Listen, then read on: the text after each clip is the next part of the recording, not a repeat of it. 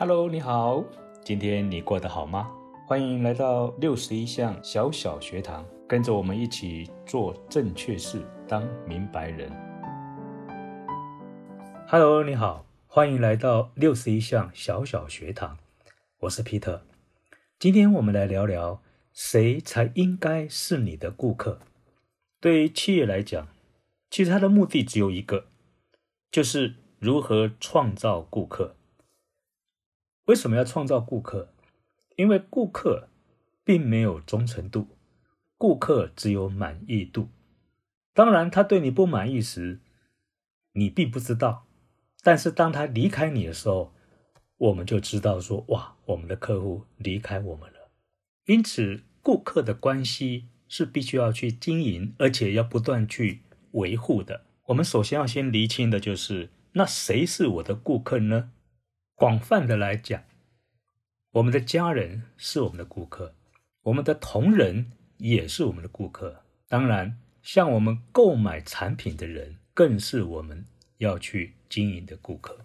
但是从关系来讲的话，如果我们把家人、同仁以及我们的顾客都用如何让顾客满意这样的一个角度来看的话，那我们就要谈：我们是要对顾客有所贡献呢？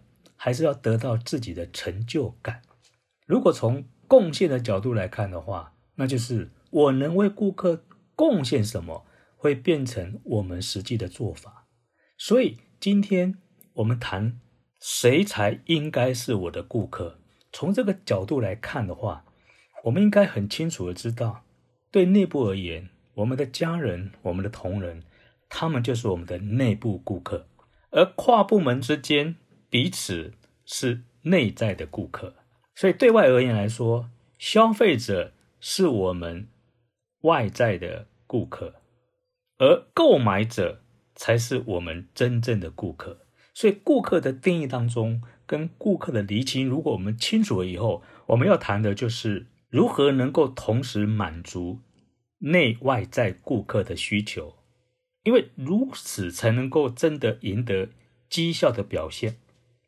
那如何去赢得这个绩效的表现呢？我建议从家人开始练习。为什么？因为家人是最重要的顾客。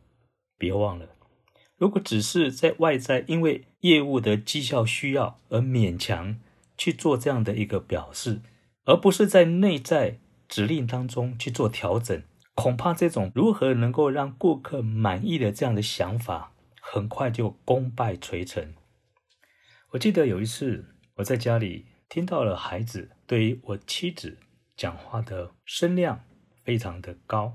过去来讲的话，我可能会出面指责，或者我可能就会在这当中用自己以为对的模式去处理。但那天我并没有，我静静的在房间里面听着他们的对话。后来我知道这样子一个情况了以后。我就约妻子出去走一走。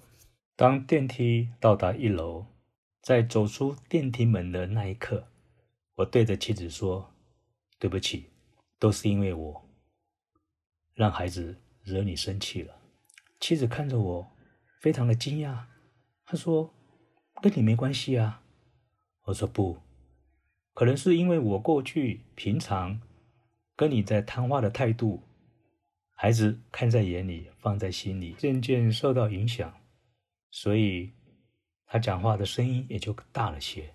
没想到妻子说：“不，应该是我的错，我可能对他有一些误解。”从这个地方，我们发现了，如果我们用一个顾客的概念、顾客关系的想法，我们很快的会赢得顾客的信赖。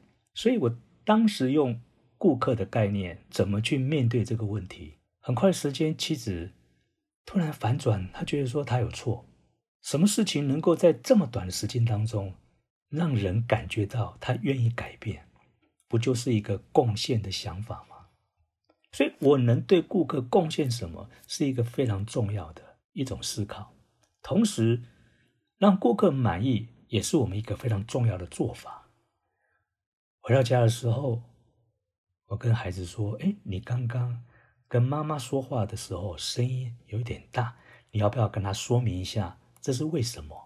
后来我看到孩子轻轻的蹲在妈妈的旁边，跟妈妈说明并道歉。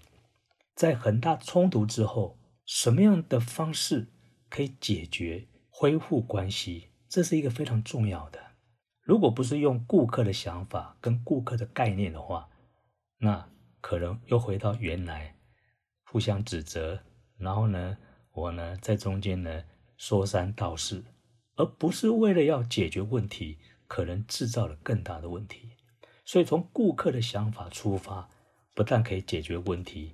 而且呢，又能够快速的修复关系，所以由内而外的不断的去经营，不断的去练习，把这个顾客的关系能够维系好，一定要是从内而外的。